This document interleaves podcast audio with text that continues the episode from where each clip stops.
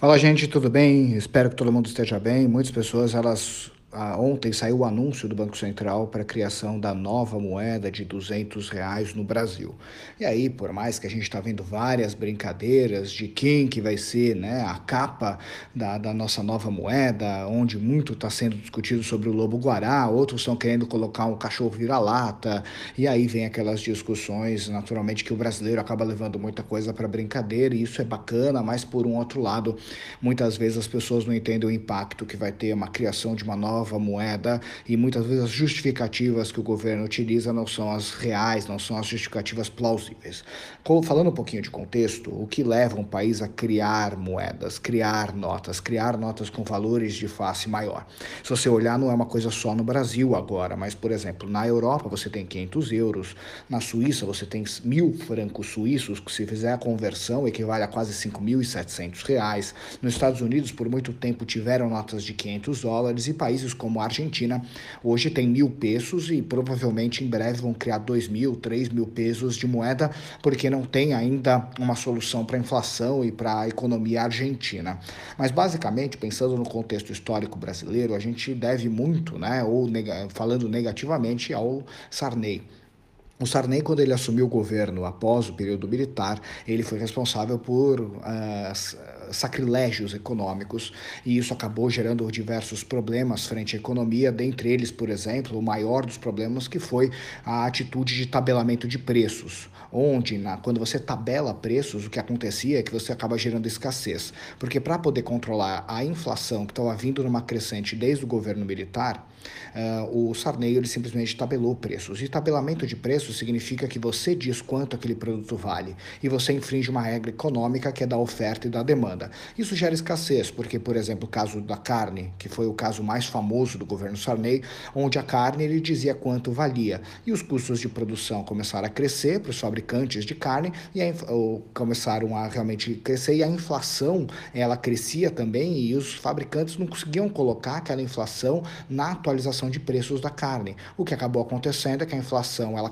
ficando congelada, os preços não eram reajustados e o custo de produção altíssimo. Então, acabou acontecendo é que, naturalmente, os produtores de carne não queriam mais produzir porque quando eles produziam geravam prejuízo. Então, eles começaram a esconder bois no pasto para não ter como produzir. Falavam que não tinham mais carne. E acabou até tendo um caso muito complexo onde os fiscais eles caçavam os bois no pasto para justamente poder ter produção, porque os os agricultores, os, uh, os pecuaristas, eles a sua produção para não correr o risco de ter que colocar no mercado e ter prejuízo. E aí foi um período muito complicado, chegou a cortar zeros. O que é cortar zeros? É quando você começa a ver um preço crescer muito e ao invés do pessoal trabalhar, o governo trabalhar para reduzir esse preço, o governo vai lá e ele cortava zeros. Então, um produto, pãozinho, ficava mil, rea mil moedas naquela época, ao invés de eles pegarem trabalharem para reduzir, eles cortavam e o novo preço do pão era um. Só que, como não parava, ele virava mil novamente muito em breve. Então, você teve vários tipos de problema na época, e aí, com a chegada do Plano Real, foi bem melhor. Foi a nossa uh, décima tentativa de moeda desde o Império aqui no Brasil. Foi a moeda de maior sucesso que a gente teve em 94.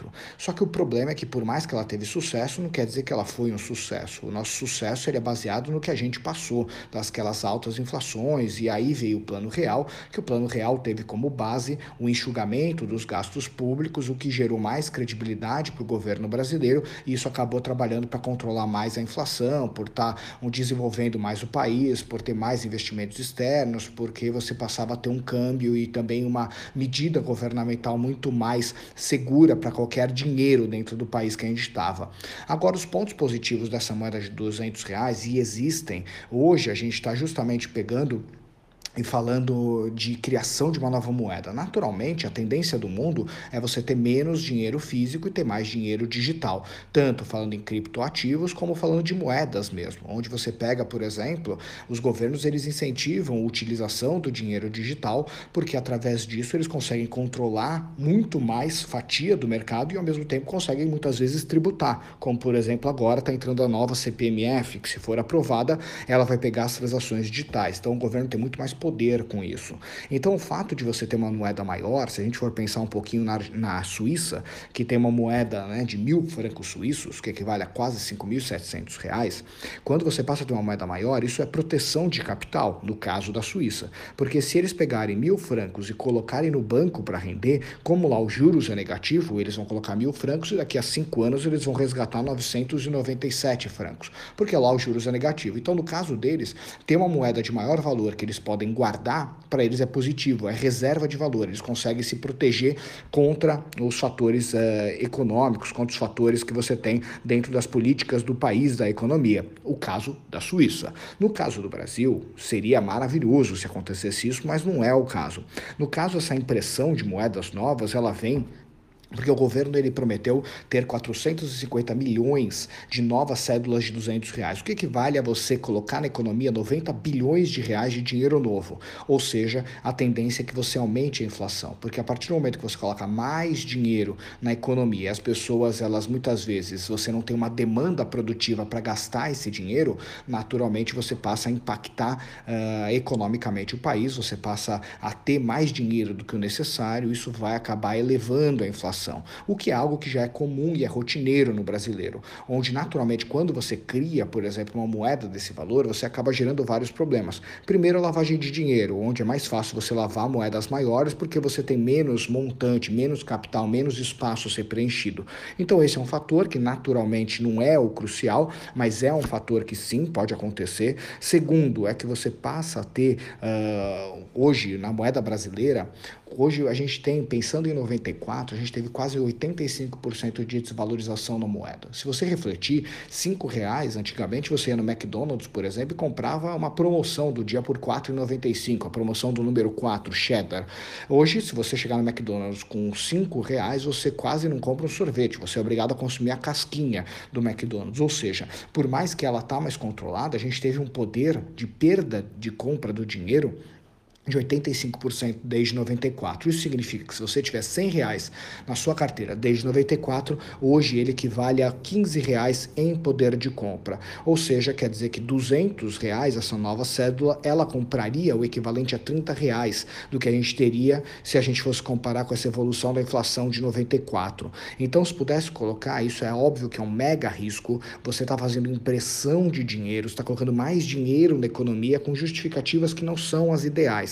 E o ponto disso, que é o aumento da inflação, a tendência é que naturalmente você, como investidor, tem que ficar atento a isso e começar a pensar em proteger sua carteira contra uma possível evolução da inflação. Porque a tendência, naturalmente, com os próprios cenários que a gente já tem hoje no Brasil, mais a impressão de capital, que 90 bilhões que vai ser impresso de dinheiro, não paga nem dois meses de auxílio emergencial. Então não é uma solução, não é uma solução que vai ser de longo prazo, mas ao mesmo tempo ela pode ter fatores muito complexos que, no caso, caso é o aumento da inflação do nosso país. Então, como investidor, você tem que ficar atento, os pontos negativos são mais do que os pontos positivos e você ter essa nova moeda de 200 reais vai afetar bastante, sim, a, as diretrizes econômicas que a gente tem, porque pontos positivos é, você passa a não ter, a não ser que você pegue e você começa a reverter o quadro de inflação e lá na frente você possa tirar as moedas de circulação, como por exemplo é o caso dos Estados Unidos, que ele não tinha mais a necessidade de manter uma moeda uh, de 500 dólares, por exemplo. Claro que na época a justificativa americana foi, no caso, o combate à corrupção e à lavagem de dinheiro. Mas no caso é que não tinha necessidade. Ah, Vitor, mas no caso os Estados Unidos ele continua imprimindo dinheiro e não acontece nada com a inflação deles. E por que no Brasil vai acontecer? Porque no caso os Estados Unidos ele tem a moeda que é a reserva global de moeda. Então todo mundo compra dólar. Todo mundo paga suas dívidas em dólares no mundo. Então é uma moeda que circula no mundo com maior giro. O real não. O real só nós do Brasil compramos. Ninguém mais compra no mundo, a não ser que vai especular.